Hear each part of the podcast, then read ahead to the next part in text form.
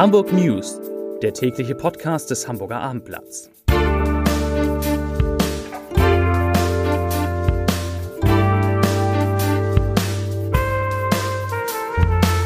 Herzlich willkommen. Mein Name ist Lars Heider und wir starten in eine Woche, in der wir so ganz vorsichtig in Hamburg versuchen wollen, uns zumindest kleine Teile unseres alten normalen Lebens wieder zurückzuerobern. Darum wird es gehen in diesem Podcast um die Frage, wie hat das denn heute geklappt mit den Einkaufen in Hamburgs Geschäften?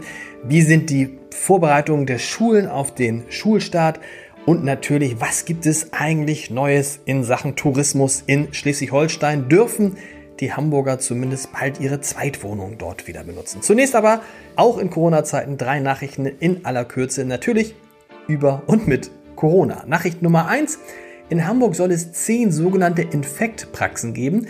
Das sind Praxen, die in den Räumen bestehender Hausarzt- und HNO-Praxen untergebracht werden, in die künftig alle die kommen sollen, die so Erkältungssymptome haben oder den Verdacht haben, vielleicht an Corona erkrankt äh, zu sein und äh, dort sollen die dann getestet werden.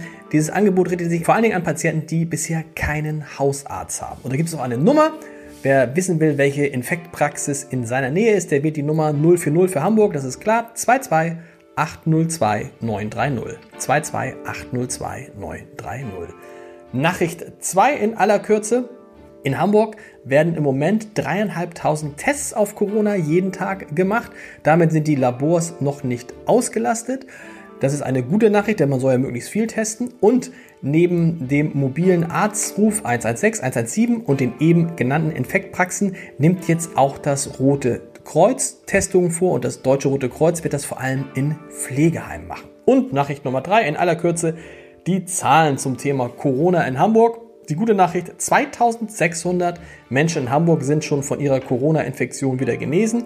Aktuell gibt es 1800 Infizierte.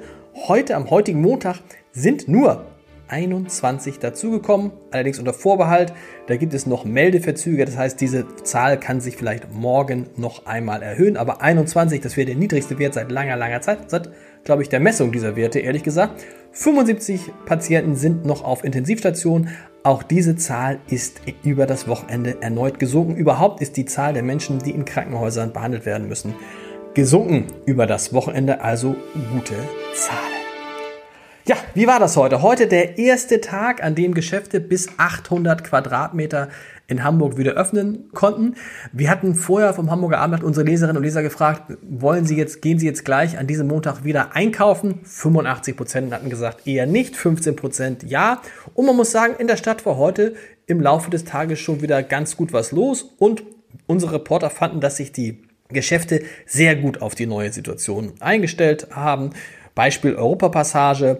In Europapassage an der Binnenalster wird jetzt elektronisch gezählt, wie viele Leute sich zeitgleich im, im, im Gebäude aufhalten. Sind es zu viele? Müssen die Leute draußen äh, warten? Der Mindestabstand muss natürlich eingehalten werden von 1,50 Meter. Es werden auf die entsprechenden Flächen nur immer eine bestimmte Zahl von Personen äh, reingelassen. Es gibt Abstandshalter, es gibt Wege, die durch die Geschäfte führen.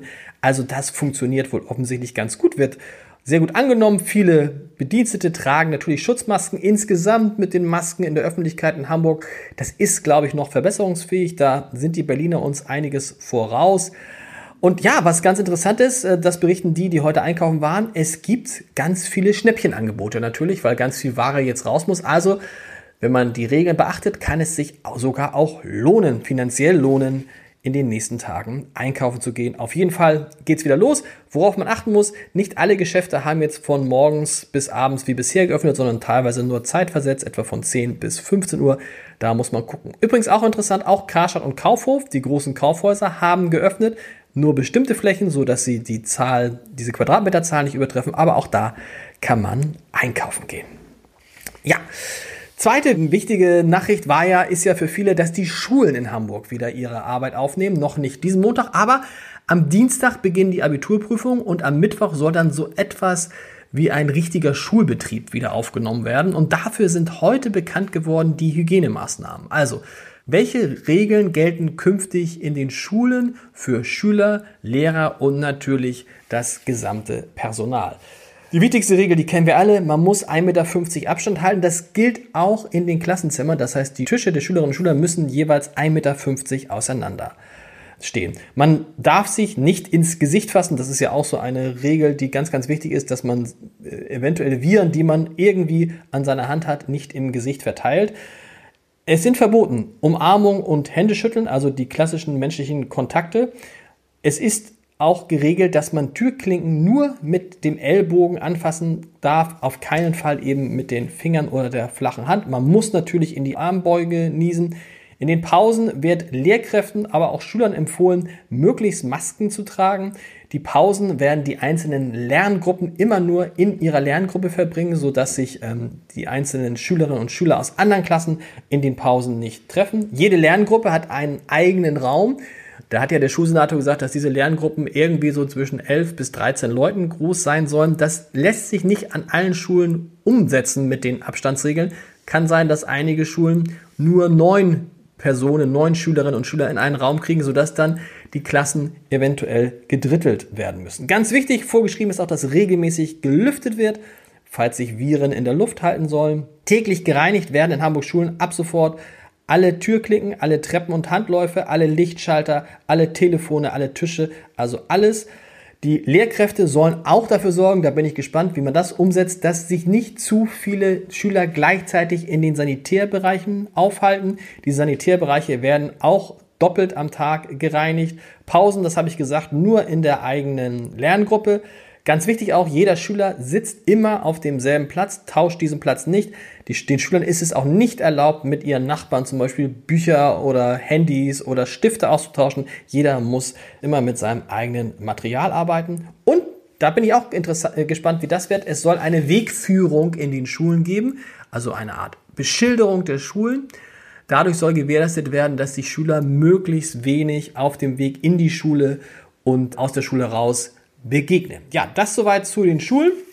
Das wird sicherlich noch spannend und da beneide ich die Lehrer und Lehrerinnen nicht, die das jetzt umsetzen müssen. Letzter großer Komplex, ich habe es eben angedeutet, letzter großer Komplex ist die Frage, wie geht es jetzt eigentlich mit dem Tourismus in Schleswig-Holstein weiter?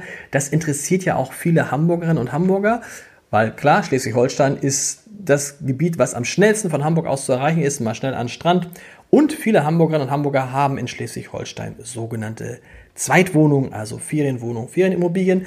Und gestern am Sonntag sah es bis so gegen 18, 19 Uhr so aus, als würden die sogenannten Allgemeinverfügungen verschiedener Landkreise, die den Hamburgern verbieten, ihre, unter anderem den Hamburgern verbieten, ihre Ferienwohnungen zu benutzen, auslaufen. Und dann haben sich doch drei Landkreise und nicht unwichtige Landkreise entschieden, die Benutzung von Ferienwohnungen auch in den nächsten zwei Wochen zu verbieten. Das sind nämlich die Landkreise Nordfriesland, Ostholstein und Schleswig-Flensburg.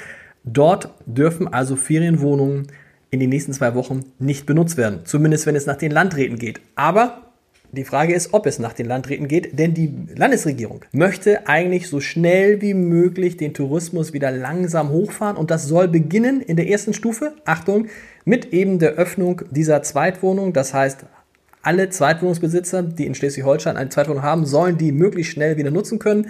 Die Landesregierung hatte gehofft, dass die Landräte das auch zulassen. Die Landräte haben dagegen jetzt sozusagen Einspruch eingelegt und nun soll es in dieser Woche ein klärendes Gespräch zwischen den Landräten und Schleswig-Holsteins Ministerpräsident Daniel Günther geben. Und dann soll so schnell wie möglich, allerdings spätestens zum Anfang Mai, sollen zumindest die Zweitwohnungen wieder geöffnet werden, also dürfen dann wieder genutzt werden.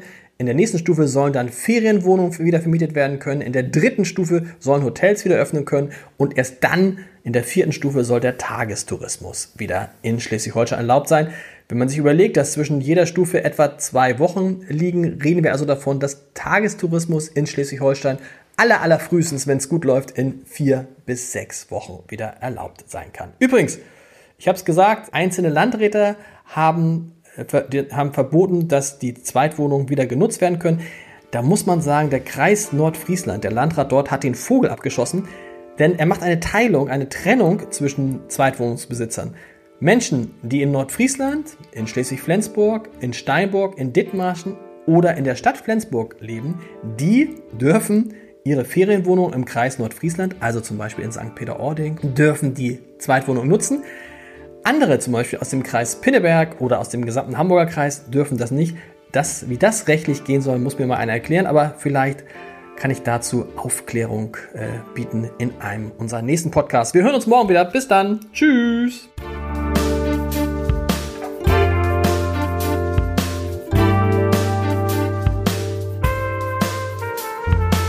Weitere Podcasts vom Hamburger Abendblatt finden Sie auf abendblatt.de slash podcast.